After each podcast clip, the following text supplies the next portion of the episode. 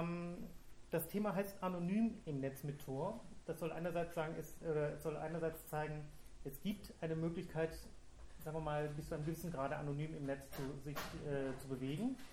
Aber ich möchte gleichzeitig auch auf die Gefahren eingehen und äh, auch aufzeigen, was Tor nicht ist und wie man sich, äh, wogegen man sich bei Tor nicht schützen kann. Einen kleinen Überblick über den, sagen wir mal, etwas eher theoretischen Teil. Ich möchte ein bisschen was zu sein, dazu sagen, was sind die Beweggründe, dass Leute anonym sein wollen.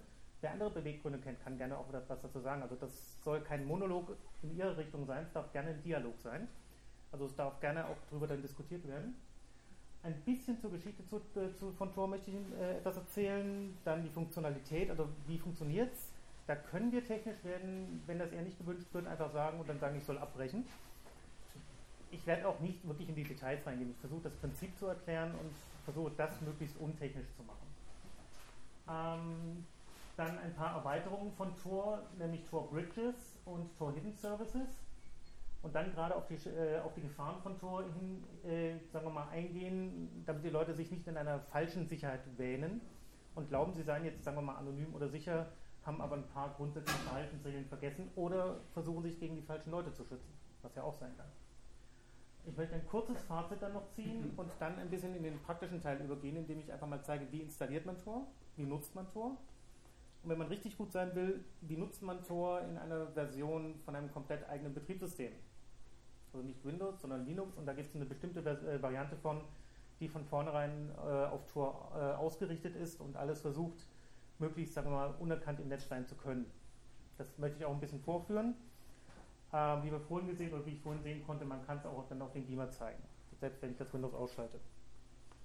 Gut, schon irgendwelche Fragen, Wünsche, Anregungen? Sonst fangen wir einfach mal an. Wer will alles anonym sein? Also das Erste, was mir sofort einfiel, waren Leute, die eventuell was gegen irgendwelche Regierungen haben und deswegen Kritik üben wollen. Das geht hier in Deutschland noch relativ gut. Hier hat man die Meinungsfreiheit. Dagegen Dissidenten, äh, sagen wir mal in China oder Arab einigen arabischen Ländern, haben da schon echt Probleme, weil wenn die auch nur, sagen wir mal, den Mund aufmachen oder ein bisschen Kritik üben, kann es gleich sein, dass der Staatsschutz oder die Polizei vorbeischaut den Leuten möchte man quasi die, den Luxus der Meinungsfreiheit auch geben, indem man Tor, oder das, das war damals mit, mit eines der Ziele zur Entwicklung von Tor, solchen Leuten die Möglichkeit der Meinungsfreiheit oder auch nur der Berichterstattung zu geben. Dass diese Leute in der Lage sind, ihre Berichte, ihre Erfahrungen nach außen zu tragen und dort im Zweifelsfall zu publizieren, ohne dass der, der Staat was dagegen tun kann. Weil er im Zweifelsfall nicht sehen kann, wo überhaupt die Daten herkommen. Wer möchte es noch nutzen? Whistleblower, Edward Snowden dürfte inzwischen jedem ein Begriff sein, ist durchaus äh, eine Möglichkeit, seine Daten oder seine, sein Wissen über Tor weiterzugeben. Wikileaks nutzt eine nicht direkt Tor, aber eine, eine, ähnliche Variante davon, um die Quellen auch zu schützen. Das heißt, selbst Wikileaks kann nicht sehen, wo die Daten herkommen. Sie können die Daten, die Fakten, die sie bekommen, können sie bewerten, die können sie überprüfen, aber sie können nicht sagen, wer es ihnen gegeben hat. Das ist auch eine Variante, wie man Tor nutzen kann. Ähm, der normale Mensch, also ich weiß nicht, wer von Ihnen schon mal überlegt hat, unsichtbar im Netz sein zu wollen oder es darauf anlegt oder ganz bewusst sein möchte. Aber gerade für solche Leute ist Tor gemacht. Wer glaubt, dass er was zu verbergen hat? Wer nicht die Hand hebt. Wie viel, wie viel, Nein, ganz einfach. Wer, einfach mal überlegen, wer hat was zu verbergen? Wer, wer da nicht die Hand hebt? Von dem hätte ich dann gerne mal den letzten Gehaltscheck die letzte, die, die letzte Diagnose des Arztes und solche Geschichten, weil spätestens dann fängt man an zu überlegen, dass man nicht alles jedem erzählen möchte. Und gerade im Internet ist es sehr leicht, äh, Datenspuren zu, zu, hinterlassen, selbst wenn man es gar nicht möchte. Und gerade da gibt es dann Möglichkeiten wie Tor, sich dagegen zu zumindest ein bisschen zu schützen. Ähm, ja, warum, warum, will der normale Mensch das vielleicht? Irgendwelche Überlegungen, irgendwelche Ideen? Privatsphäre. Ein bisschen zu weit. Warum? Also, was berührt in dem Fall die Privatsphäre? Weil es nicht jedem was angeht, mit wem ich kommuniziere und ja. was ich mit ihm kommuniziere. Äh, das bedeutet, Sie haben eine Art Dialog. Würde es ausreichen, bestimmte Webseiten anzuschauen? Wäre ja auch eine Möglichkeit. Ich möchte vielleicht nicht, dass mein Arbeitgeber weiß, dass ich gerade nachschaue, wie ich am besten eine Kündigung schreibe. Um mal so aus dem Arbeitsleben zu zitieren. Ich möchte nicht unbedingt, dass er das mitkriegt. Schlüpfrige Webseiten gibt es immer. Da kann man auch aus Versehen drauf kommen. Es kann auch sein, dass ich da einfach meine Spur nicht hinterlassen will. Ähm, aber auch zu Recherchen. Meinetwegen, irgendein Familienmitglied hat eine Krankheit, Alkoholismus, Drogenkonsum, sonst irgendwas, und ich möchte mich darüber informieren. Wenn jetzt da jemand nachschauen könnte, könnte der auf die Idee kommen, äh, ich hätte ein Problem damit. Oder Parkinson'sche Krankheit oder ähnliches. Also da gibt es genügend Gründe, dass man nicht möchte, dass jemand anders weiß, wo man gerade ist oder wo man sich gerade über etwas informiert. Ähm, das Problem mit der äh, Anonymität im Netz ist, die kann jeder nutzen, auch Kriminelle. Das heißt, man muss letztendlich immer eine Güteabwägung machen. Wie viel ist mir diese Anonymisierung wert? Ist sie die Freiheit der Leute wert?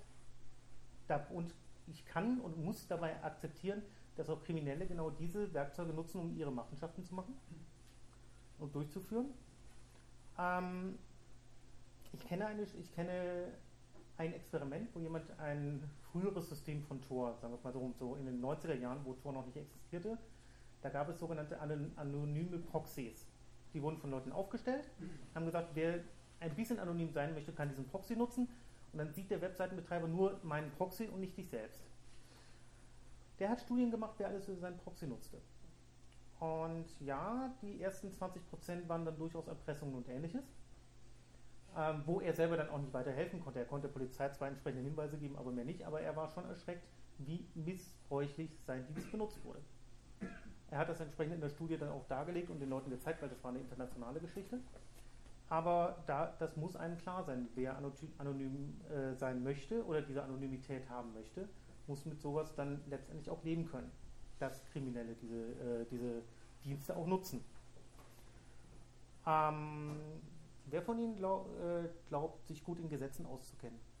Ganz grob, einfach nur so grobe Abschätzungen. Sagt Ihnen das Telemediengesetz was? Wie heißt es? Telemediengesetz.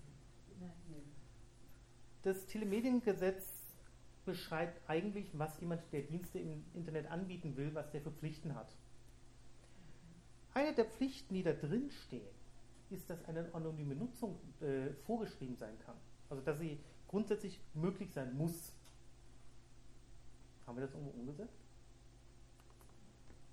Gibt es irgendwo eine Möglichkeit, wirklich anonym zu surfen? Nee. Im Gesetz steht es drin. Ja, Da steht drin, dass die Anbieter, Telekom und ähnliches, dafür sorgen müssen, dass ich nicht als identifizierbar bin. Mhm. Ja? Frage? Den Paragraphen aus dem Kopf? Nee.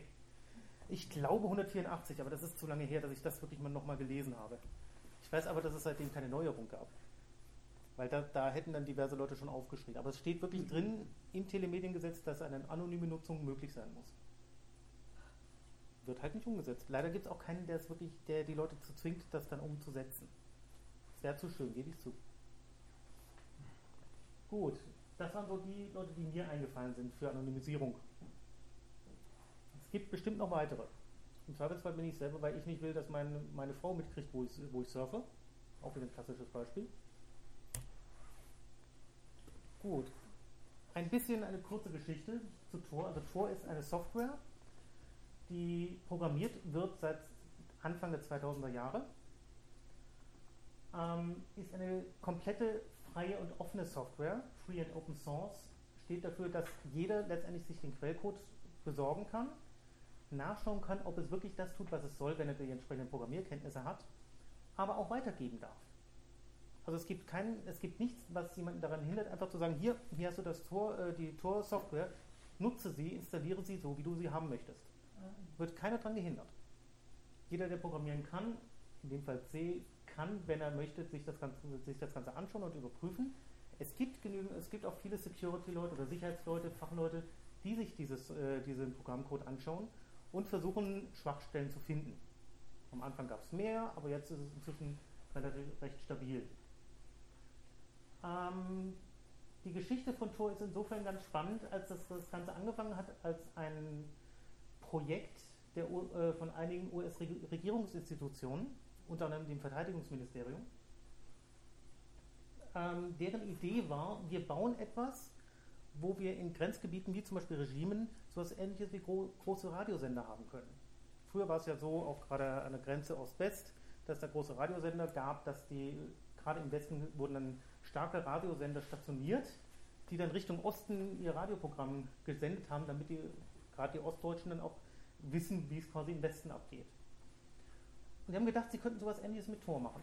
Sie können dafür sorgen, dass Software existiert, wo die Leute anonym miteinander reden können. Und vielleicht hilft es ihnen ja. Also in dem Fall den Amerikanern, aber sie waren die der Meinung, das soll, sollte so sein. Und sie kamen damals auf die, finde ich, recht elegante Idee, das gleich als Open Source zu machen, sodass wirklich die ganze Welt daran teilhaben kann. Hat funktioniert insofern, als dass, das, als dass dieses Programm Gestalt angenommen hat und dass das sogenannte Tor-Netz auch aufgebaut wurde. Dass jetzt die Möglichkeit, überhaupt so ein anonymes Netz zu bauen, wurde, da wurde der Grundstein dadurch gelegt, dass die Regierungsinstitutionen gesagt haben, sie wollen sowas haben. Am Anfang war es das US Naval Research Laboratory, später die DARPA. Die DARPA ist quasi der Vater des Internets, weil die damals in den 60er Jahren gesagt haben, wir wollen irgendeine Art von Kommunikation ermöglichen zwischen entfernten Städten. Und die sind auf die Idee gekommen, oder von denen kommt dann, kam dann die Idee dieser dezentralen Kommunikationsmöglichkeit, die jetzt äh, Internet heißt. Und nach der DARPA kam dann die Electronic Frontier, Frontier Foundation, ähm, wenn man so will, eine Stiftung, die für Open Source und freie Kommunikation eintritt. Ganz grob mal so gesagt. Als die EFF dann eventuell Schwierigkeiten kriegte, weil dann einige Mitglieder nicht, äh, sagen wir mal, nicht ganz glücklich drüber waren, äh, für eine Software da zu sein, die eventuell aus dem Militärischen kommt, hat, haben die Tor-Leute dann gesagt, wir machen, bauen eine eigene Stiftung und sagen, über diese Stiftung, bei der jeder was, äh, was spenden kann, äh, finanzieren wir einerseits einige, Leu einige Entwickler, die, die, diese ganze Software schreiben. Und natürlich das Tornetz, sprich einige, Soft äh, einige Computer, die dafür sorgen, dass der ganze Tor-Traffic, der ganze Verkehr auch wirklich anonym weitergegeben werden kann. Es gibt meines Wissens momentan drei bis vier Hauptentwickler. Einer davon ist in Berlin. Ich weiß nicht, wer den Namen Jacob Applebaum äh, schon mal gehört hat. Das ist ein Mensch, der äh, als Wikileaks so ganz groß wurde in den Medien, quasi einer der Sprecher von Wikileaks war, aber auch, äh, ja, sagen wir, freier Journalist und, wie gesagt, Hauptentwickler von Tor ist und regelmäßig auf dem Chaos-Kongress inzwischen auch Vorträge und Haupt, äh, Hauptvorträge hält. Im, letzten, Im vorletzten Jahr hat er die Keynote gehalten, also die Empfangsrede quasi für alle.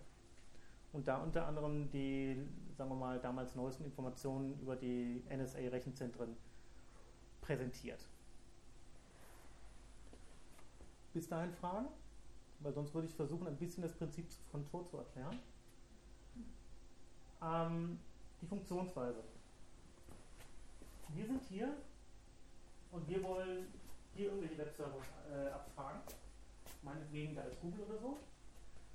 Wir wollen aber nicht, dass da drüben die Leute wissen, von wo ich komme. Sie wollen nicht wissen, wer, äh, sie sollen nicht wissen, wer ich bin. Dafür wird dann die sogenannte Tor-Software installiert und dann aufgerufen. Und das erste, was diese Software macht, ist sich zu einem bestimmten Server verbinden. Inzwischen sind das mehrere Server, nicht nur ein einziger. Der weiß, welche anderen Computer gerade diese Tor-Software installiert und aktiviert haben. Das sind in diesem, äh, in diesem Bild alle, die, die mit dem grünen Plus gekennzeichnet sind. Weil alle diese, diese, äh, Kunden, äh, alle diese Computer kann ich nutzen, um ab dort meine Anfragen quasi zu stellen. Das macht der Computer alles für mich, muss ich, muss ich als Person mich gar nicht drum kümmern. Nur sobald er diesen einen Rechner gefragt hat, welche Tor-Knoten gibt es sonst, weiß er, ich kann mich an die alle wenden und dann sagen, ich möchte mal haben. Das Prinzip von Tor ist, dass nicht nur der da hinten nicht weiß, wer ich bin, sondern dass sie zwischendurch auch nicht wissen, wer ich bin oder wer überhaupt, also erstens sollen die nicht wissen, wer fragt an, die sollen aber auch nicht wissen, wer wird gefragt. Das heißt, was gemacht wird, ist quasi, dass dieser hier die Anfrage verpackt. Er überlegt sich, über wie viele Knoten möchte ich das Ganze schicken, sagen wir mal drei. Dann schickt er seine eine erste Anfrage quasi in, packt in ein Päckchen rein und schreibt auf dieses Päckchen drauf irgendeinen von diesen Knoten. Das verschließt er wieder in ein Päckchen, sagt, diesen Knoten bitte anfragen, das verschließt er wieder in ein Päckchen, den Knoten anfragen, das, und das schickt er quasi an den Rechner. Er verbindet sich mit dem der sieht nur das oberste Päckchen, sieht die Adresse von dem obersten Päckchen. Schickt es dahin, der macht das Päckchen auf, findet die nächste Adresse, da, und dann geht das immer so weiter bis zum letzten. Der letzte kriegt dann die echte Anfrage und fragt den Webserver. Und da die Verbindung noch steht, wie sie ist, geht es dann quasi so zurück. Und der Vorteil ist, die dazwischen wissen nicht, wer, wer der Anfrager ist und wer überhaupt gefragt wird. Der hier, der allererste, weiß, wer, gefragt, wer überhaupt fragt. Der letzte weiß, wer gefragt wird. Aber der weiß nicht, wer gefragt hat und der weiß nicht, wer gefragt wird. Das heißt, die einzigen, die, sagen wir mal, ein bisschen Information haben, ist der Anfangsserver und der Endserver. Und der Dave. Der Dave weiß, wen es überhaupt alles gibt. Der weiß aber nicht, wen ich frage. Nein? Der weiß einfach nur, es gibt diese ganzen Rechner, die auch Tor nutzen. Aber mehr auch nicht. Das wird jetzt hier ein Versuch zu, oder das wird hier erklärt. Der hier hat sich jetzt diese ganze Liste geholt Mhm. und fragt den hier. Und das so schön verpackt, dass der hier nur sieht, er soll den hier fragen. Er weiß aber nicht, dass er in Wirklichkeit dahin will. Der hier schickt es dann weiter an den, weil er halt sieht, er soll dorthin. Und der macht auch und sieht, er soll Bob fragen. Und dann geht diese ganze Kette wieder zurück. Bei der nächsten Anfrage, sagen wir mal, ich habe eine Webseite aufgemacht, ich folge einem Link. Dann wird ein anderer Weg gewählt. Weil wir wollen ja nicht, dass es da eine stabile Verbindung gibt, wir wollen immer, dass es möglichst viel Zwischenschritte, immer variable Zwischenschritte gibt. Und dann wird jetzt mal der gefragt zuerst. Der soll den fragen, der soll den fragen und der soll dann plötzlich den nächsten Webserver fragen. Sodass man nicht eine stabile Verbindung hat. Was dabei noch, zumindest in Gedanken noch ganz wichtig ist, diese Verbindung ist verschlüsselt. Das heißt, selbst wenn jemand mithört, kann er nicht sehen, was da drin steht. Diese Verbindung ist verschlüsselt, diese Verbindung ist verschlüsselt. Nur diese in den Webserver selber ist potenziell nicht verschlüsselt, wenn der nämlich nicht selber verschlüsselt. Das heißt, wer hier zwischenhängt, der kann abgrauen. Aber er kann auch nur sehen, dieser Rechner fragt den hier. Er, fragt auch dann, er sieht auch den Inhalt. Aber er kann nicht sehen, für wen dieser Rechner fragt. Sprich, er kann nicht sehen, dass es der da ist. War das soweit halbwegs verständlich? Ja, ja. Dann bin ich schon froh. Ja? Will ich dann automatisch Knoten, wenn ich Tor installiert habe? Oder? Ich bin automatisch Knoten, nein, nicht direkt. Ich muss einen, also es gibt verschiedenste Möglichkeiten daran teilzunehmen. Erstmal nur als Client, das wäre so diese Variante. Ich frage ab sofort nur noch solche Knoten. Es gibt bei der Installation, bei der allerersten Installation die Frage, ob ich mitmachen will. Dann kann ich Knoten werden. Und je nachdem, wie involviert ich werden kann, kann ich sagen, ich werde nur ein einfacher Knoten oder ich kann sogenannte Exit-Knoten werden. Das sind diese Knoten, die dann wirklich nach außen fragen. Ähm, und dann gibt es noch weitere Features, die ich dann nachher noch ein bisschen erzählen werde. Aber ich bin nicht automatisch quasi einer, über den Traffic läuft. Es ist zwar wünschenswert, weil damit dann mehr quasi Möglichkeiten sind, aber es ist nicht notwendig. Wenn ich, wenn ich ein langsames Internet habe bei mir, dann ist es doch nicht ratsam, dass ich das mache. Warum nicht? Also zynisch ausgedrückt, Tor ist langsam. Mhm. Was einfach daran liegt, dass so viele Leute es nutzen wollen, dass die, ich glaube, pro Sekunde 2 Gigabyte an Daten alleine nur durch Tor-Traffic Mhm. generieren. Was heutzutage auch schon relativ viel ist. Ähm, und das wird mehr, immer. Aber jedes bisschen hilft. Und wenn halt jemand sieht, er hat selber, oder Tor schaut auch, wie viel, wie viele Daten kann ich verschicken zwischen den Knoten. Also so, so ein bisschen eine, eine Messung dabei. Und wenn die sehen, okay, da kommt eh irgendwas langsam, weil meinetwegen ich frage von hier aus, sagen wir mal, Indien ab, dann kann ich das ruhig auch über so eine langsame Verbindung schicken, weil da kommt nicht viel Latenz dazu. Insofern spricht da nichts dagegen. Der Vorteil bei diesen normalen Knoten ist, dass dem nichts passieren kann. Im Sinne von, da können, oder wer auch immer dazwischen ist, er weiß ja nicht, was er transportiert. Da ist man so wie die Post. Man hat das Briefgeheimnis durch die Verschlüsselung. Ich kann dafür nicht belangt werden, falls da irgendwas Komisches drüber läuft. Da helfe ich letztendlich nur diesem Tor-Projekt. Die Exit-Knoten haben dann eher das Problem, dass, wenn da irgendwas Problematisches drüber läuft, dass dann eventuell mal die Polizei vorbeischaut. Die meisten, sagen wir mal, die meisten Landeskriminalämter und so, die wissen inzwischen, was Tor ist und die wissen dann auch, dass sie nicht mehr äh, weiter fragen müssen. Ja, das Problem der Exit Notes hatte ich gerade schon mal ein bisschen äh, gesagt, dass es sind halt die Knoten, die wirklich die, die echten Anfragen stellen. Die können nicht bewerten, natürlich nicht bewerten, was für eine Anfrage das ist. Ist das jetzt für, sagen wir mal, Recherchen und deswegen möchte ich, sa- sagen wir mal, juristische Texte lesen, in denen bestimmte gefilterte Worte vorkommen oder sind das wirklich irgendwelche Sexbilder? Kann der Knoten nicht sehen, will er auch nicht sehen. Der transportiert nur, nur diese, äh, die, äh, die Daten hin und her. Hat bloß das Problem, dass natürlich, wenn da irgendwas passiert und die Polizei fragt mal irgendwo nach und dann kann es passieren, dass es bei den Exit Notes auftaucht und sagt, ähm, du hast da irgendwelche Sachen runtergeladen, das war nicht so gut. Ist schon früher auch schon zu Hausdurchsuchungen ge- gekommen. Inzwischen kann ich sagen, ist zumindest die allgemeine Erfahrung, dass die Polizei weiß, was Tor ist und weiß, dass wenn jemand einen Tor-Exit-Knoten betreibt, dass das nicht heißt, dass er es runtergeladen hat. Und dass er auch nicht sagen kann, dass er heruntergeladen hat. Dann wird im, im Zweifelsfall gezeigt, guck mal, das ist unser Rechner, der hat keine solchen Logs. Ich kann euch nicht sagen, wer das war. Da sind wir wieder bei der Güterabwägung, Kriminalität erlaubt oder nicht. Also wollen wir Anonymität, auch wenn Kriminelle es nutzen können, oder wollen wir es nicht? Aktuell ist die Gesetzeslage und auch die Rechtsprechung so, dass Anony- Anonymität gewollt ist, auch wenn dabei Kriminalität passieren kann. Und die Polizei kennt inzwischen die technischen Begebenheiten von Tor auch und sagt dann, okay, wir brauchen nicht weiter nachschauen.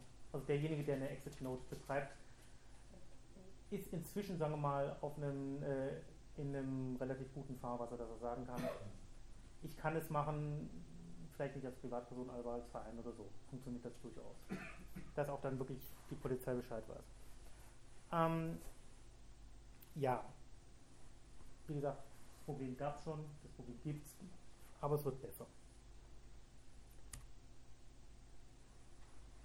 Nun haben wir das kleine Problem, wie wir vorhin gesehen haben, es gibt diese Liste aller, aller Tor-Nodes. Du hast noch eine Frage? Ja, die Frage ist, ähm, wenn jetzt mehr die Kette Inspection kommt, also jetzt dieses Reinschauen in die Pakete, während wir jetzt zum Beispiel die Telekom sind, Brauchst du nicht mehr fragen.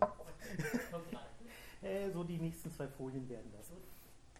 Ähm, und hat man das Problem, wenn man anonym sein will, sollte man ja auch möglichst wenig, sagen wir mal, preisgeben.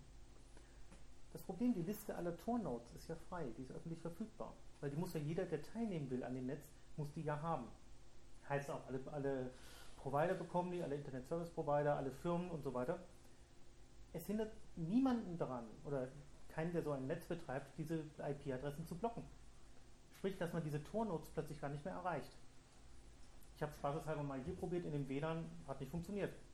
Die Stadtbibliothek ist der Meinung, sollte man nicht nutzen, also kann ich das, dieses Tornetz nicht erreichen. Ist okay. Ist ihre Entscheidung, es ist ihr Netz.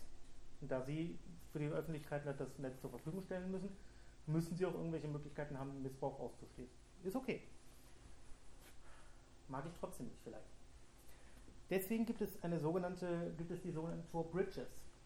Das ist das, wo ich meinte, man kann auch selber noch aktiver teilnehmen an dem System, indem man sich als sogenannte Bridge zur Verfügung stellt. Das ist eine Möglichkeit, dem Netz mitzuteilen, dass man existiert und dass man sagen kann, ähm, ich gebe meinen Rechner frei, um Datentraffic zu, äh, um Daten weiterzuleiten, aber nicht in der öffentlichen Liste. Sondern ich sage dann Leuten gezielt, entweder nehmt diese Adresse, die sagt mir das Programm, und dann könnt ihr über mich das machen. Oder es gibt äh, in diesem Bridge, äh, in diesem Tor einen sogenannten Service, über die, über die man solche Bridges findet. Auch wieder eine Sache, die das Programm dann von selbst macht. Hat den charmanten Vorteil, Firmen können darauf nicht, äh, so, sagen wir mal, einfach so blocken. Das heißt, sie können zwar suchen, aber sie können nicht einfach blocken, weil man könnte ja im Zweifelsfall auch jemand anderen treffen, weil er steht ja nicht in so einer Liste drin. Ähm, ja, das nicht öffentliche Relays, äh, Tor-Relays heißt das Ganze offiziell. Und dadurch, dass man quasi selber die Brücke wieder zum Netz ähm, für diese Leute darstellt, deswegen wird das Ganze auch Bridge genannt. Und wenn man dann so weit ist, dass man sagt, die ganzen Firmen gucken in die Datenpakete rein. Natürlich haben Datenpakete eine bestimmte, ein bestimmtes Format, haben bestimmte Protokollvarianten und so. Man erkennt Tor-Traffic, wenn man, das, wenn man so weit in die Daten reinschaut, dass man wirklich ähm, jedes Datenpaket anschaut und guckt, was steht da drin. Dann kann man Tor-Pakete finden. Ja, gibt es. Passiert auch. Gerade in Regimen ist das durchaus gängig, dass die sowas versuchen zu finden. Dass, dass erst gar nicht die Möglichkeit besteht, in irgendeiner Form anonym zu kommunizieren. Für sowas wurden die sogenannten Tor. Na, nee, ich bin alles, bin alles zu weit gegangen, sorry. Ich habe gerade noch äh, eine weitere Sache der Bridges. Ähm, dafür hatte ich bisher keine Folie gemacht, weil das relativ neu ist. Die Bridges waren bisher nur eine Möglichkeit, quasi mit dem Tor-Protokoll auch mit, wieder mit dem Netz zu reden. Eine Erweiterung davon ist, dass jetzt gesagt wird, wir verschleiern uns als zum Beispiel E-Mail-Verkehr oder als normale Webseite.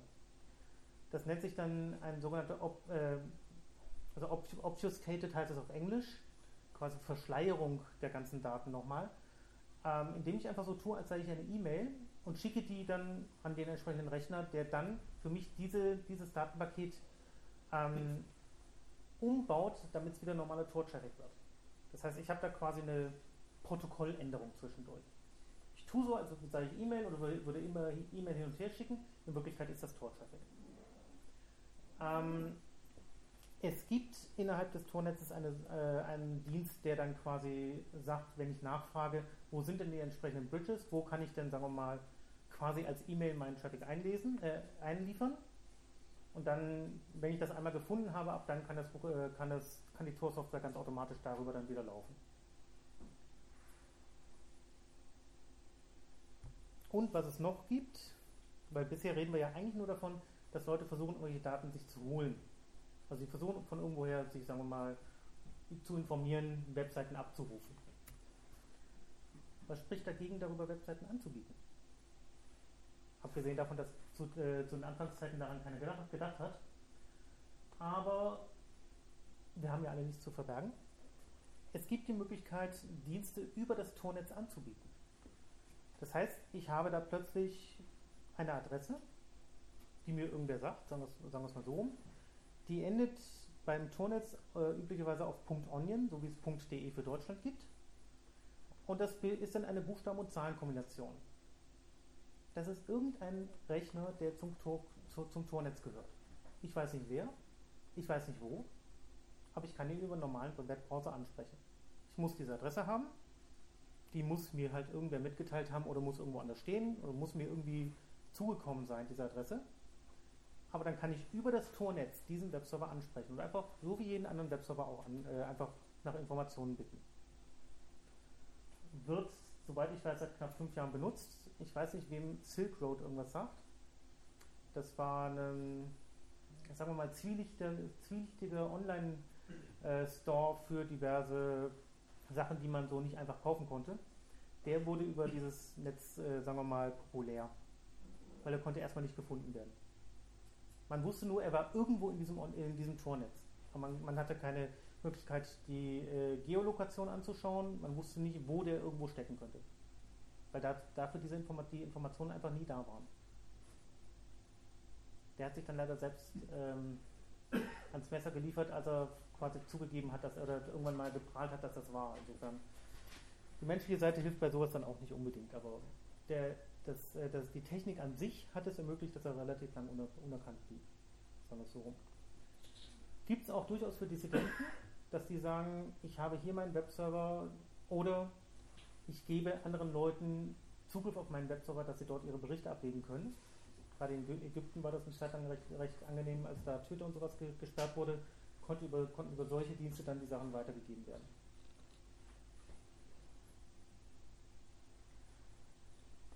Gefahr. Tor ist kein, Allheil, Tor ist kein Allheilmittel.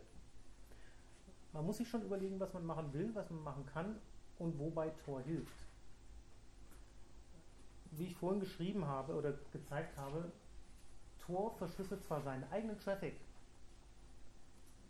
aber nicht unbedingt das, was da drin ist.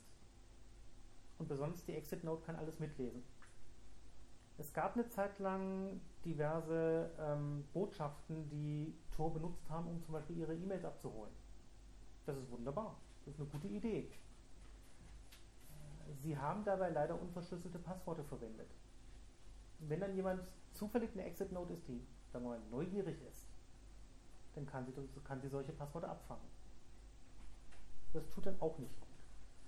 Ähm, heutzutage muss man dazu noch sagen, dass die NSA durchaus in der Lage ist, Exit Notes selber hinzustellen und zu propagieren.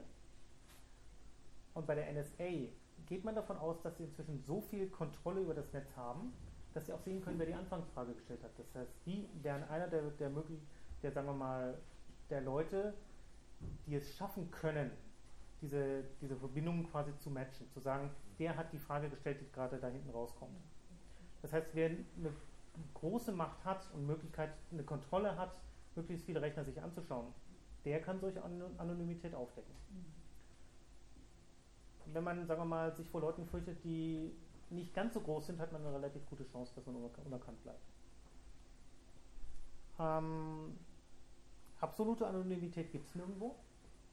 Es kann jederzeit äh, sein, dass jemand feststellt, es gibt einen großen Fehler in dem Programm und dadurch kann, äh, können, kann die Anonymität, sagen wir mal, ein bisschen zurückgenommen werden. Das kann passieren. Auch, auch Programmierer sind menschlich. Deswegen sollte man sich nicht nur auf Tor verlassen. Immer den, den eigenen Menschenverstand ein, einschalten und überlegen, das, was ich gerade auf der Webseite mache, will ich, dass, dass der Webseitenbetreiber diese Daten hat. Und wenn es nur ein Formular ist, wo er plötzlich meinen Namen und dann meine Adresse haben will. Immer so überlegen, warum? Warum braucht er das jetzt? Will ich ihm das geben? Tor hilft im Zweifelsfall, das wieder zu verschleiern, dann kann ich da Fantasiedaten angeben. Aber man muss immer sich überlegen, will ich wirklich dem da drüben auch diese Daten geben? So, das war jetzt so der große, sagen wir mal, theoretische Teil. Gibt es da irgendwelche Fragen oder Diskussionswünsche, Vorschläge? Ich hätte jetzt zum Beispiel mal gelesen, dass äh, kurz nach den Snowden-Leaks äh, der Traffic oder die, die Anzahl der Tornutzer massiv angestiegen ist. Kein Wunder, ja. Äh, ja, jetzt aber konnte man das nicht nur auf Nutzer zurückschließen, sondern es gab da Gerüchte, dass jetzt zum Beispiel ein Botnet, Botnet auch vorgenutzt. Ja.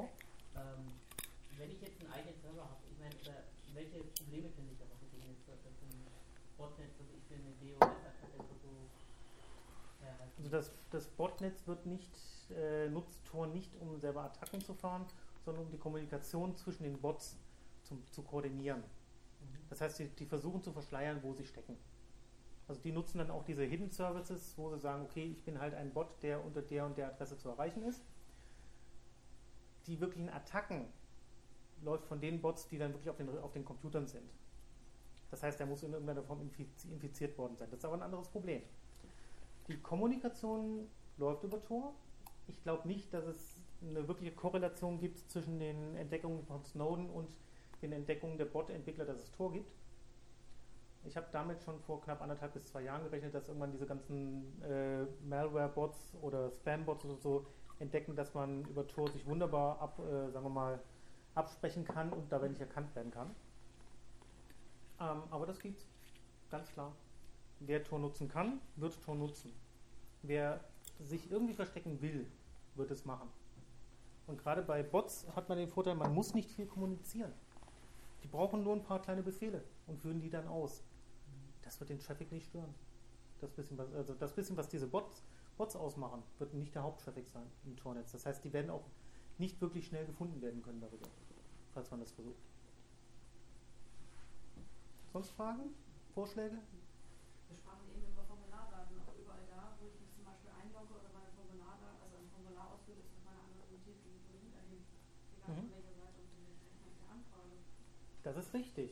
Aber eventuell ist, der, ist das Gegenüber auf, äh, in der Lage zu sagen, ähm, er ruft nicht nur meine Webseite auf, sondern er schreibt mir, äh, ich kann eventuell auch sehen, was er sonst noch macht. Meinetwegen die ganzen anderen Browser-Sessions, die ich habe. Oder wem er Mail schreibt.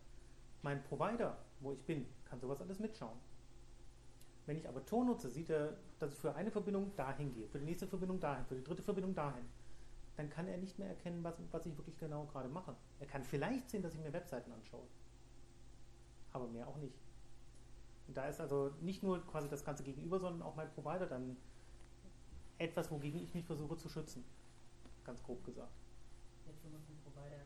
Ähm, was ist, wenn jetzt zum Beispiel die Deutsche Telekom mit Tornetze blockiert? Kann man da jetzt irgendwie andere Möglichkeiten finden? Weil was wir jetzt hatten, ist ja nur, dass bestimmte Server, wie jetzt hier beispielsweise von der ähm, Stadtvideorei, die einfach jetzt sagen können, okay, wir wollen jetzt diese, diesen Port nicht zulassen. Was ist jetzt, wenn jetzt hier Telekom oder andere Service Provider?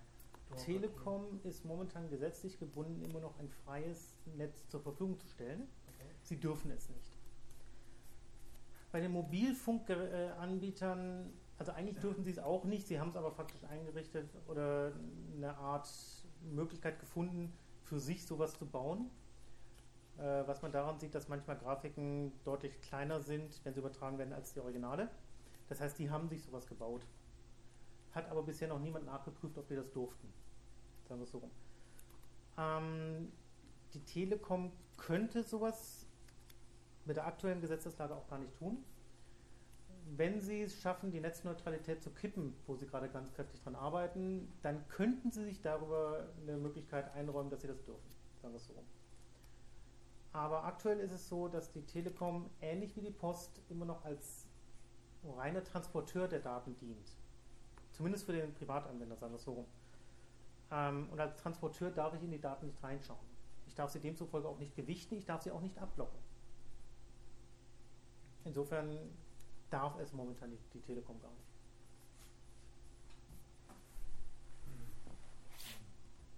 Eine gewisse Frage, ich meine, in, in verschiedenen Regierungen kommen auch zum Beispiel, ich, ich komme aus Venezuela, ja, zum Mhm. Beispiel, und ich habe versucht, einmal Tor dort zu nutzen.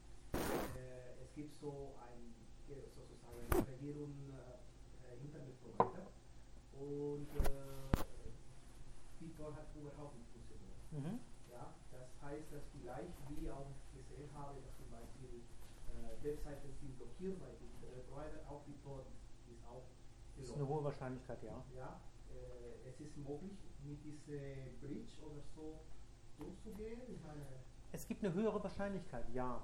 Also gerade mit den Bridges und mit der Erweiterung der Bridges, dass man quasi sich als andere Traffic verschleiert, geht es.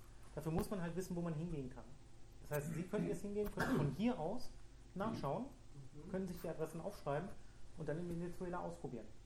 Es gibt keine, es gibt keine, sagen wir mal, Sicherheit, dass es funktioniert. Aber es gibt Möglichkeiten, es zu machen. Es, gibt, es gab mal auch vom CCC zum Beispiel gegen die äh, große Firewall in China eine entsprechende Möglichkeit der Software, eine Adaptation von Tor, die speziell dafür gemacht wird, dass man gemacht wurde, dass man in China quasi weiterkam. Und es finden sich meistens Möglichkeiten. Wenn man genau weiß, was man will, also gerade Venezuela, da bin ich mir ziemlich sicher, dass sowas möglich ist. Und ich bin mir ziemlich sicher, dass es schon Leute probiert haben, aber ich kenne die da nicht. Ja, Das wäre aber eine Sache, wo man zum Beispiel dann einfach mal im CCC oder den, bei den Torleuten einfach fragen könnte, ob die damit Erfahrung haben. Okay. Also die Torleute haben mindestens eine User-Mailing-Liste und da kann man das auf jeden Fall nachfragen. Ob es da entsprechende Leute gibt, ob es Versuche gibt, ob es eventuell Leute gibt, die sagen können, was, man- was man machen muss. Bitte. Ähm, dann wollte ich jetzt noch quasi mehr oder minder zum Abschluss zwei Sachen vorstellen. Einerseits, wie installiert man Tor und wie nutzt man es? Ich habe hier dankenswerterweise von der, äh, von der Stadtbibliothek nicht das WLAN bekommen, sondern ein Kabelnetz, mit dem das ist, äh, das ist nicht lizenziert. Das heißt, ich kann es höchstwahrscheinlich auch zeigen, wie es funktioniert. So. Genau. Äh, Wo ist mein Dasein? Ich habe hier meinen Vortrag und ich habe, also es gibt auf der Webseite torprojekt.org mit C, äh, schade, ich kriege gerade keinen Firefox, gibt es das sogenannte Tor Bundle, Tor Browser Bundle. Und das besteht aus einem Webbrowser und der Tor Software. Das lädt man sich einmal herunter. Jetzt kommt das Ganze hier. Moment.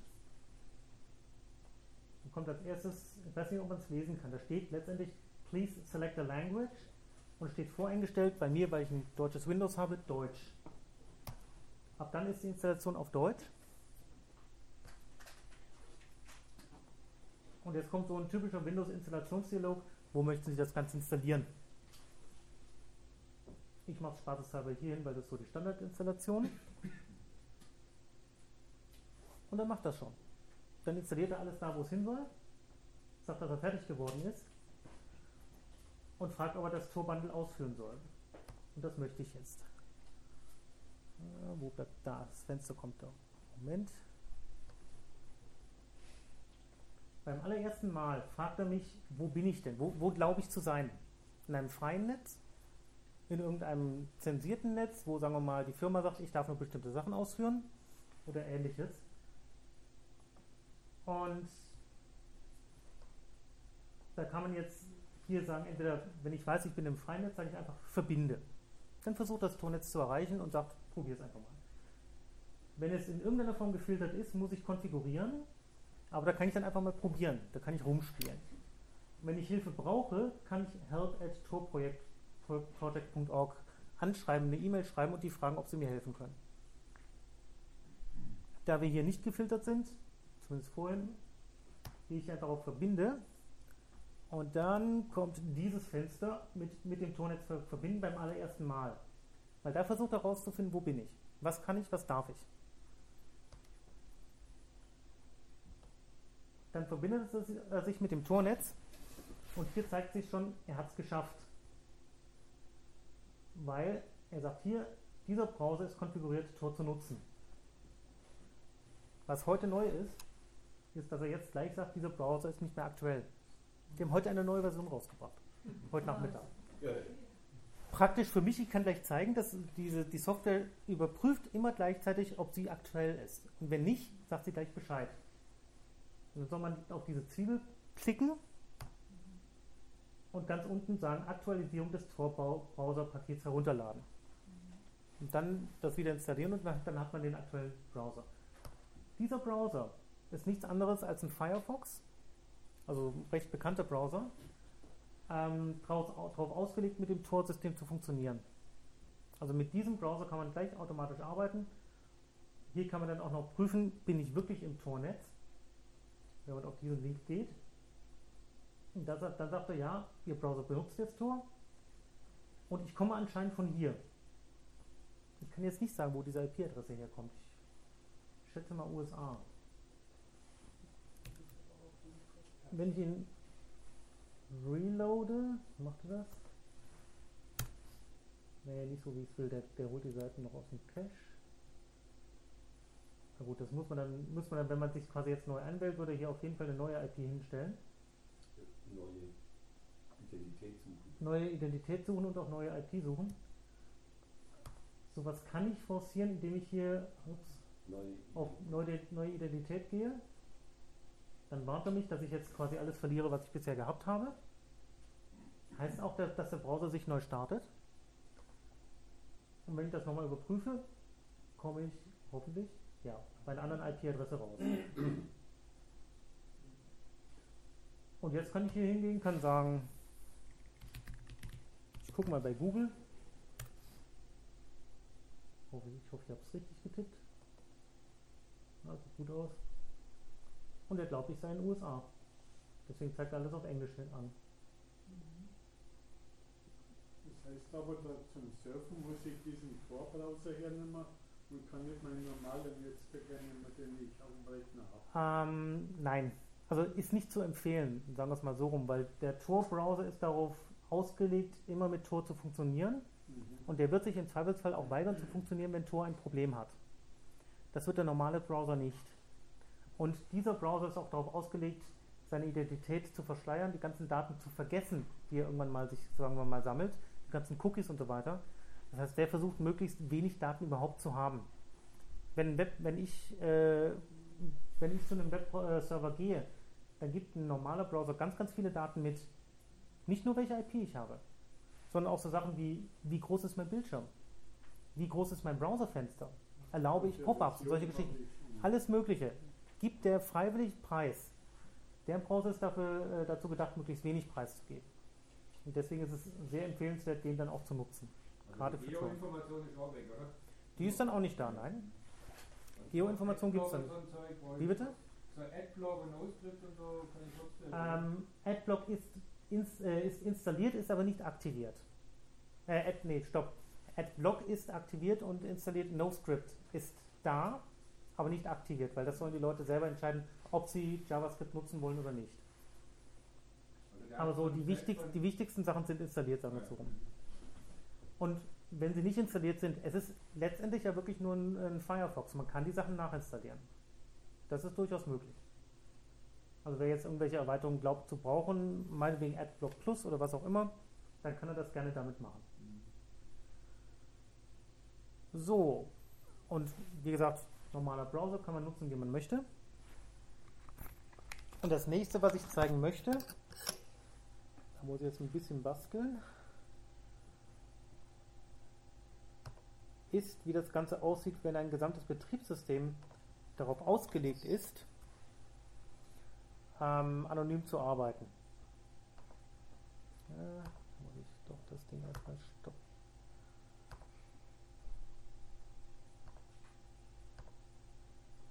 Kann ich das in der VirtualBox Box la- laufen lassen? Äh, ja, geht auch, habe ich auch schon gemacht. Aber dann meldet sich das, äh, das Betriebssystem, was ich gleich starte, das ist darauf ausgelegt, auch im Zweifelsfall zu sagen, wenn es irgendwo Stress hat oder wenn es Gefahren sieht. Mhm. Es wird dann immer, me- immer melden, Sie sind in einer virtuellen Umgebung. Ihr Host-Rechner, also in dem Fall der Laptop, kann alles sehen, was Sie wirklich machen. Also es warnt wirklich davor und ich finde das sehr gut, wenn es das tut. Aber das würde den, würde den Teil dieser, dieses, äh, dieser Demonstration quasi stören.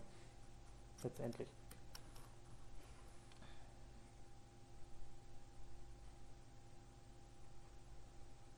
Also Sie, Sie booten jetzt Ich boote gleich meinen Rechner neu.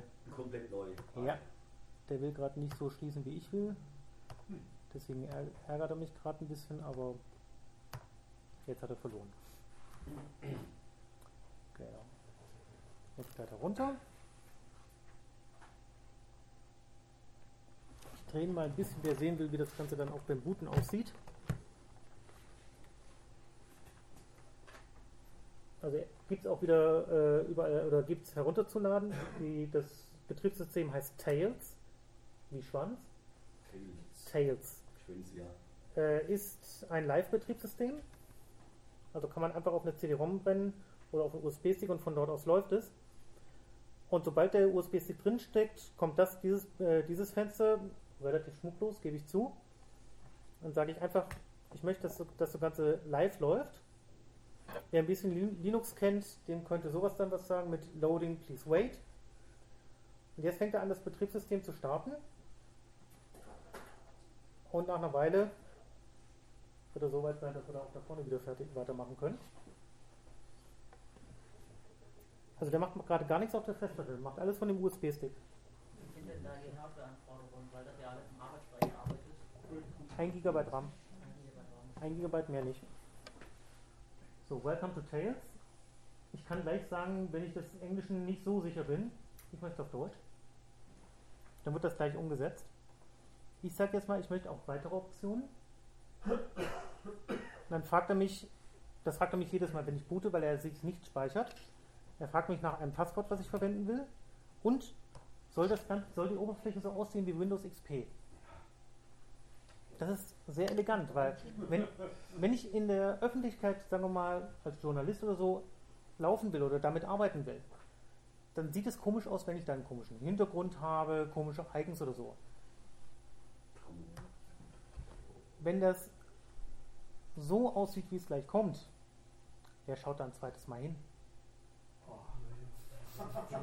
Das sieht typisch Windows aus. Also, da hat man doch nichts mit. Das sieht doch ganz normal aus.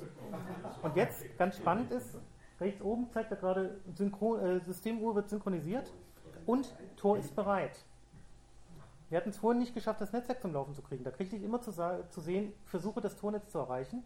Und als ich versucht habe, einen Browser aufzumachen, hat er mir explizit gesagt, Tor ist noch nicht bereit. Sind Sie sicher, dass Sie jetzt äh, browsen wollen? Das heißt, dieses System ist da durchaus, sagen wir mal, aktiv. Die haben relativ viel Software dabei, wie zum Beispiel OpenOffice. Oder auch gerade fürs Internet wieder ein Firefox oder ein Entys.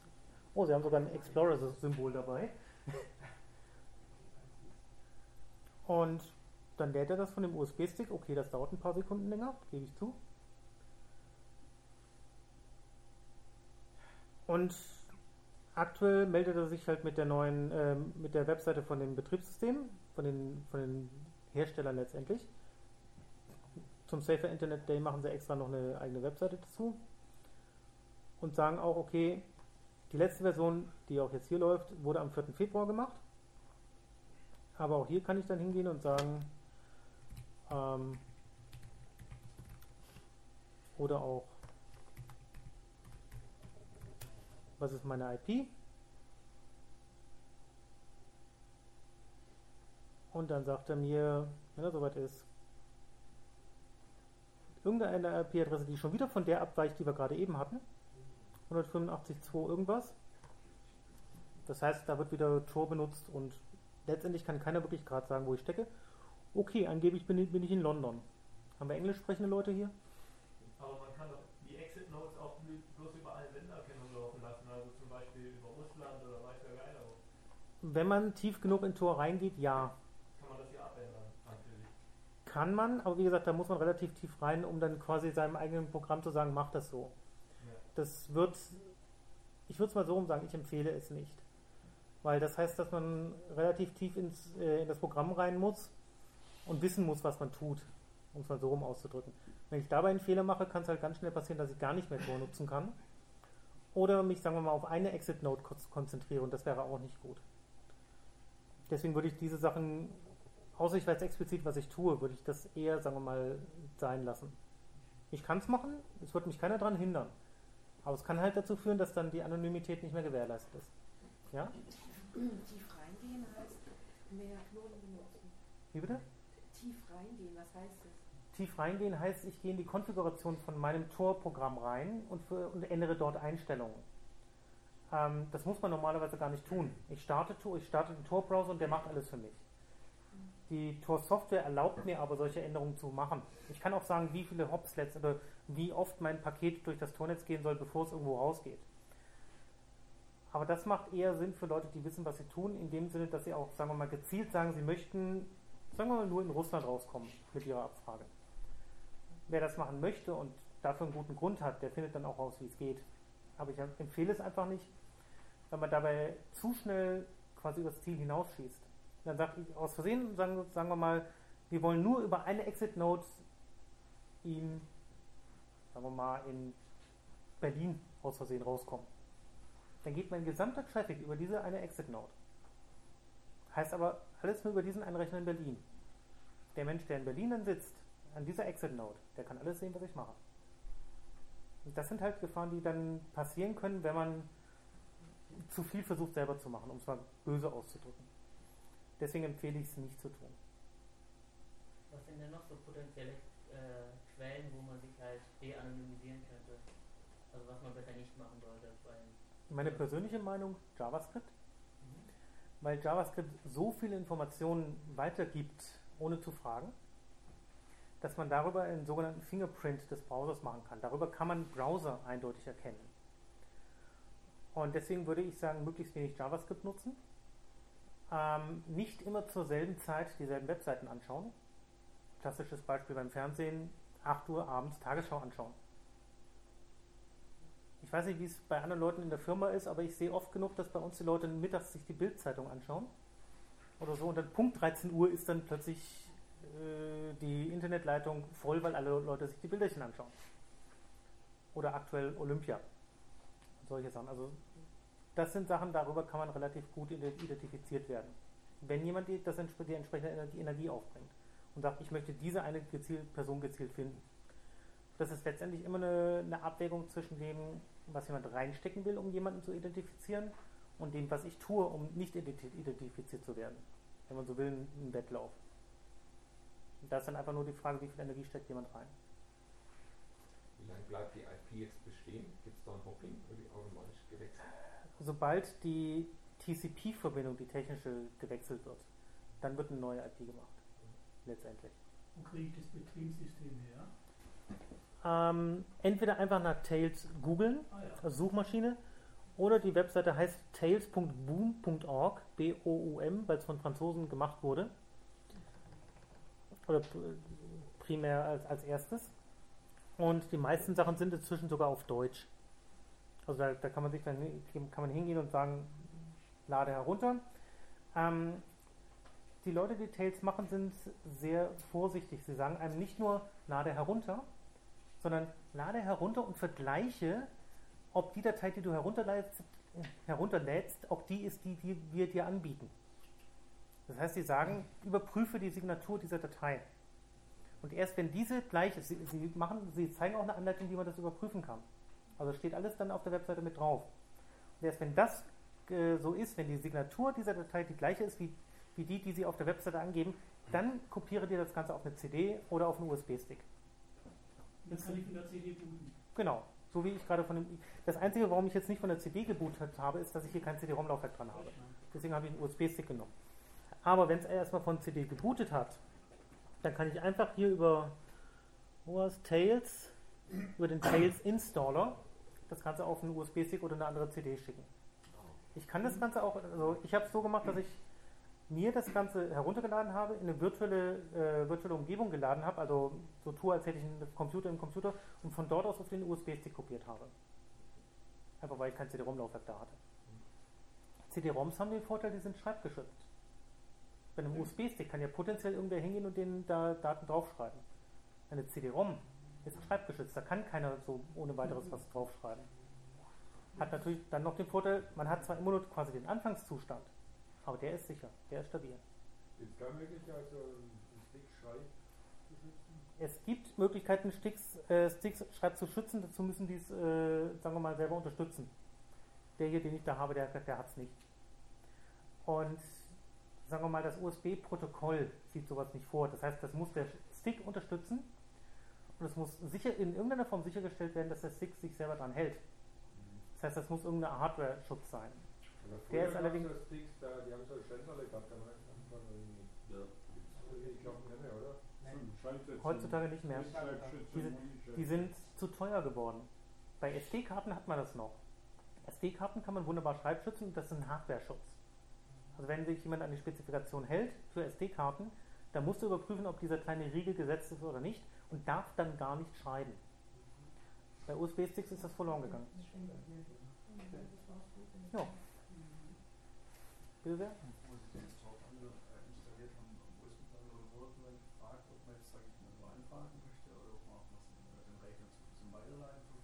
Ähm, nein.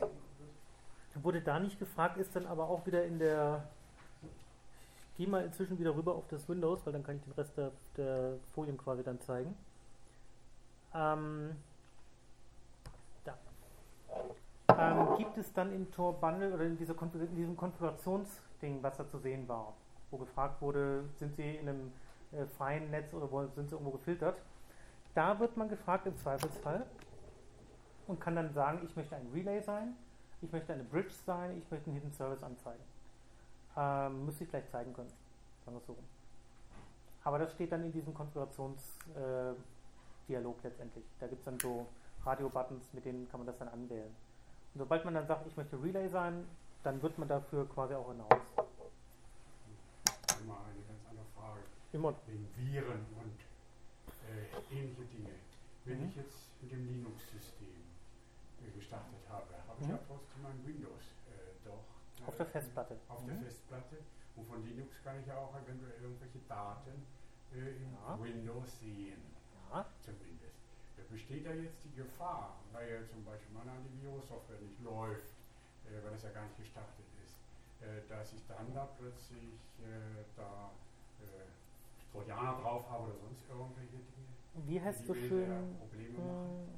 mh, unmöglich ist es nicht, aber sehr unwahrscheinlich. Weil Viren unter Linux sind noch sehr rar gesät und Windows-Viren funktionieren unter, Win äh, unter Linux nicht.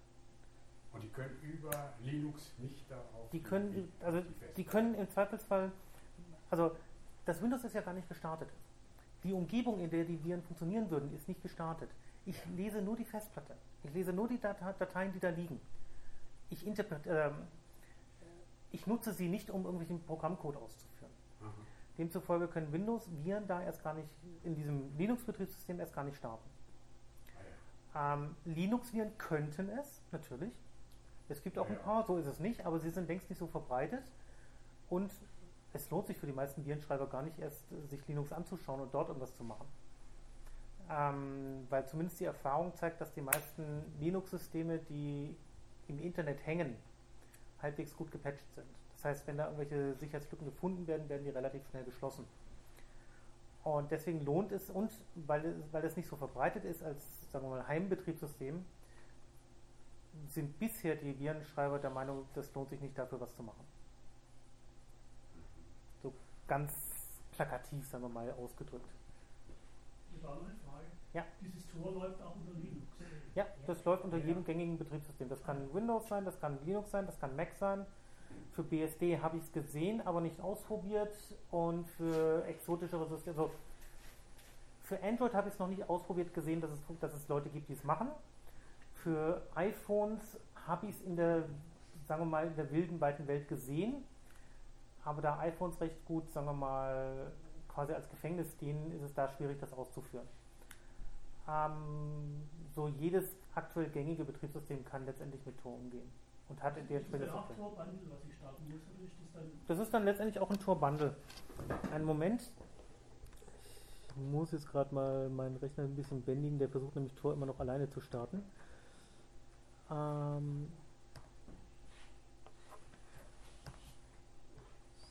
so, Tor Browser.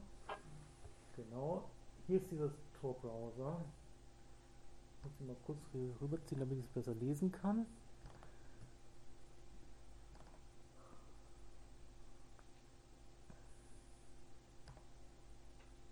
Da kommt er noch nicht, dann kommt er auch gleich.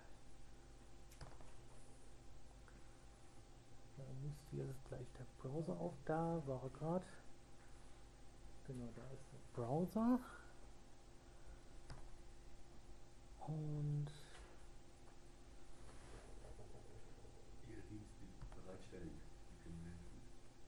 Genau, also Einstellungen generell kann ich hier relativ viel machen und dann auch dann da Sachen testen. Und hier meine Dienste bereitstellen, genau.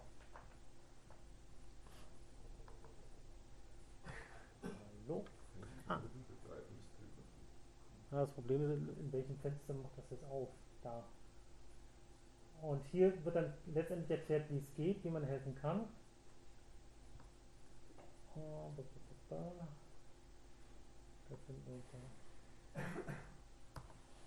Da Configuring as Relay.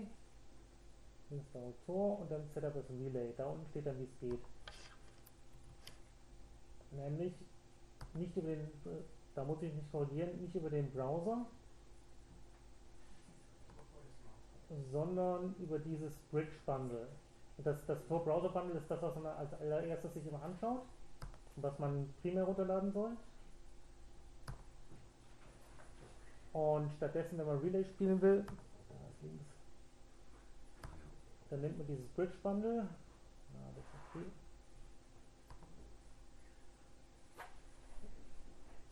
Ich hab's schon, das ist praktisch, das heißt, ich muss es nicht nochmal runterladen. Ähm, hallo Maus, da.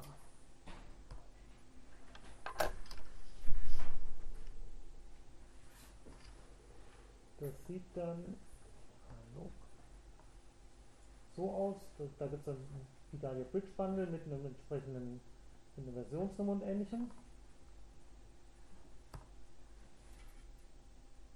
Das da kommt, installiert man dann, so wie vor das, das Browser Bundle. Da fragt er noch, was man installieren möchte. Was sagt er da? Ah, er will überschreiben, das ist okay. Weil ich es vorher schon installiert hatte, hat er deswegen das gerade nicht gekonnt. Ähm, ja, überschreiben. So. Hat letztendlich ganz einfach installiert. Die anderen Sachen aus. Auch. Und meckert jetzt wahrscheinlich, weil das schon hat, ja.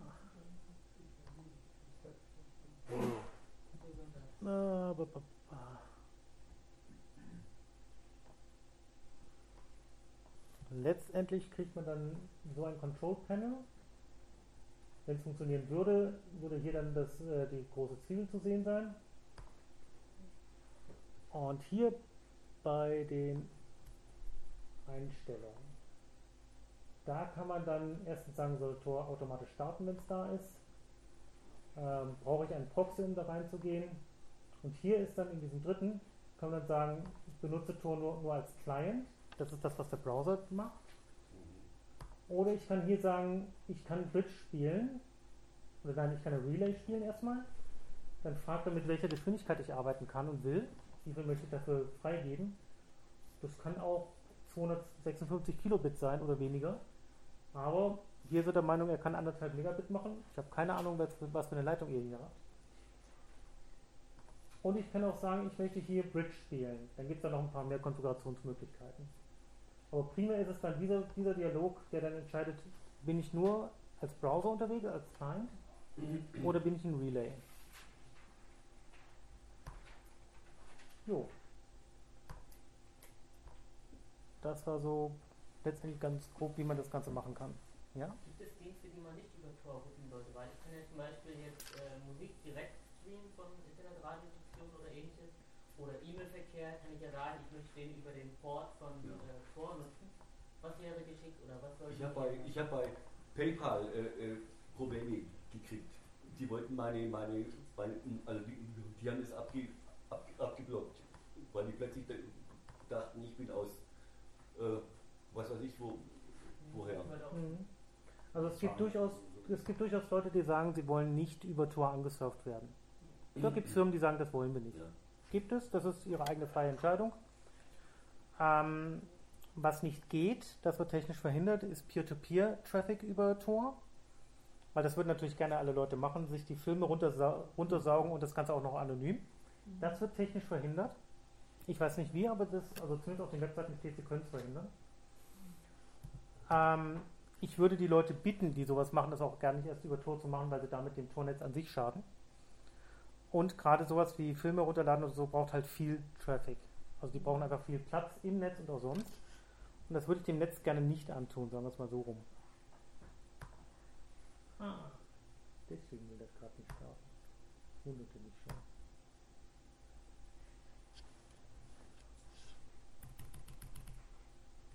So. Also an, ansonsten, ich wüsste nicht, was dagegen spricht. Also Webseiten anschauen, mag ein Tick länger dauern, wenn man es gemacht hat oder wenn man sich, äh, sagen wir mal, ungefiltert im Netz bewegt. Ansonsten ist da eigentlich kein, kein großer Unterschied, außer dass eventuell die Leute einen begrüßen nicht mit Willkommen äh, Herr so so aus Stuttgart, sondern Willkommen Herr so so aus Brasilien oder Australien oder wo auch immer gerade die Exit Note steht, die man benutzt hat. Das ist das Einzige, was da eigentlich äh, passieren kann. Wenn man was hat, wenn man Webseiten besucht, wo man sich zum Beispiel einloggt und dann mit Sessions arbeiten muss, das kann schief gehen, wenn die Leute sich darauf verlassen, dass man immer von derselben IP kommt. Das sollte eigentlich seit acht, neun Jahren gegessen sein, das Thema, weil AOL es lange Zeit gemacht hat, über, mit allen seinen Kunden über eine einzige IP zu kommen. Insofern sollten die Webseitenbetreiber sowas gelernt haben, aber man weiß es nicht. Die Erfahrung, die ich bisher gemacht habe, ist, dass es mit Einschränkungen gut geht. Wenn man halt sagt, okay, ich habe ein paar Webseiten, die ich nicht darüber äh, anschauen kann, dann habe ich dafür einen eigenen Browser, Firefox im Privatmodus oder so. Damit mache ich dann diese, äh, schaue ich mir dann diese Webseiten an. Ja? Wenn ich das Tails beispielsweise auf einem USB-Stick benutze ähm, und ich möchte irgendwie speichern, hinterlasse ich auf dem, dem Rechner, den ich gerade nutze, ich meine, ich habe mein eigenes System gebootet, aber ich arbeite ja trotzdem mit meiner Hardware, mit so einer Platte, oder? Ähm, es gibt bei Tails die Möglichkeit, quasi einen Teil der Festplatte, die drauf ist, für sich selber zu nutzen. Der wird dann auch entsprechend verschlüsselt, dass dann niemand anders drauf kann. Der Vorteil bei dem USB-Stick ist, dass man auf dem USB-Stick speichern kann. Das heißt, ich würde dann eher empfehlen, dann auf dem USB-Stick die Sachen zu, zu speichern. Und wenn man nicht möchte, dass die Sachen, äh, sagen wir mal, gefunden werden, kann man den USB-Stick relativ leicht zerstören. Meinetwegen, was weiß ich, ich habe das da irgendwelche Sachen gespeichert, wo ich möcht, nicht möchte, dass meinetwegen der Staatsanwalt was von, von sieht. Was weiß ich. Oder meine Schulfreunde oder meine Kollegen oder wer auch immer. USB-Stick zu zerstören geht relativ einfach.